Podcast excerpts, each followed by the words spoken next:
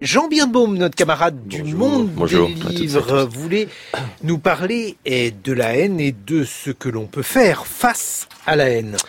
Oui, ce week-end j'étais à Genève, au salon du livre de Genève, qui est, qui est à taille humaine, qui est très très vivant, très très agréable.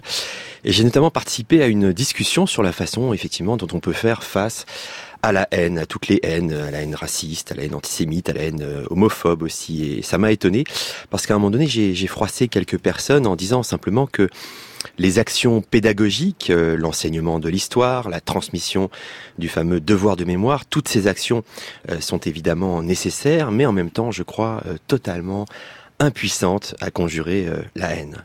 On dit souvent que les préjugés ont la vie dure, mais s'il y a bien un préjugé qui est increvable, eh bien c'est cette idée reçue selon laquelle la culture permettrait d'éviter la barbarie. Ce préjugé-là, on n'arrive pas à s'en débarrasser, alors même qu'il a été mille fois démenti par les faits.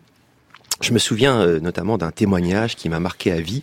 C'est dans le magnifique livre où Jean Hatzfeld donnait la parole à des rescapés du génocide rwandais. Ça s'appelle Dans le nu de la vie. C'est paru au seuil. Si vous l'avez pas encore lu, euh, vraiment, il faut le lire euh, d'urgence. À un moment donné, il y a un professeur Tutsi qui dit en substance ceci. J'ai cherché le livre hier soir, mais je l'ai pas retrouvé. Je, vais donc le citer en substance de mémoire. Ce professeur Tutsi dit euh, pendant des années, j'ai enseigné l'idéal des Lumières, celui de Voltaire, de Rousseau. Et ce que j'ai appris avec le génocide, c'est que la culture ne nous protège pas contre la barbarie, elle nous rend simplement plus efficaces dans la barbarie. Alors, euh, parce que je citais ce témoignage, donc à Genève, plusieurs personnes m'ont dit euh, mais vous voulez donc nous déprimer, il n'y aurait donc aucun espoir, rien à faire contre les préjugés, contre la haine. Alors j'étais un peu gêné parce que moi je voulais déprimer euh, personne euh, et de toute façon si on connaissait la solution on aurait évité bien des massacres depuis longtemps. Mais je voulais simplement suggérer que pour lutter contre la haine on ne peut pas s'en remettre à l'éducation, à la culture, il faut prendre en compte il faut prendre en compte la, dimension inconsciente, euh, pulsionnelle, parfois sexuelle de la haine, la façon dont elle circule de corps en corps, en deçà de tout discours, pour enflammer des gens qui sont parfois très savants et très très loin d'être ignorants. Du même coup, il faudrait relativiser l'efficacité de toutes les démarches qui prétendent toucher directement les consciences et inventer une façon de conjurer la haine de façon indirecte ou détournée.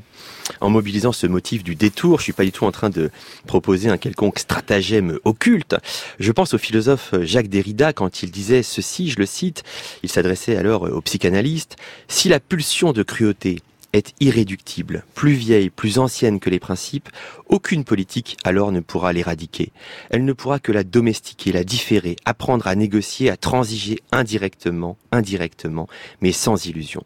Voilà, ne pas se faire d'illusions, cesser d'expliquer les préjugés par l'ignorance, de toujours rabattre la haine sur l'ignorance, oser nommer ce que la haine charrie de bonne conscience, de bonne intelligence et de mauvaise pulsion, tel pourrait être l'esprit d'une contre-politique de la haine, de nouvelles lumières pour notre temps, celle qui dirait simplement ceci, faire face à la haine, cela vaut euh, parfois le détour. Hum, Jean Birnbaum, dans le monde des livres aujourd'hui. Mais notamment, vous verrez donc euh, un très beau livre sur le génocide des, des Tutsis, justement, La fille au sourire de perles de Clémentine Ouamariva et Elisabeth Veil, c'est paru aux Escales.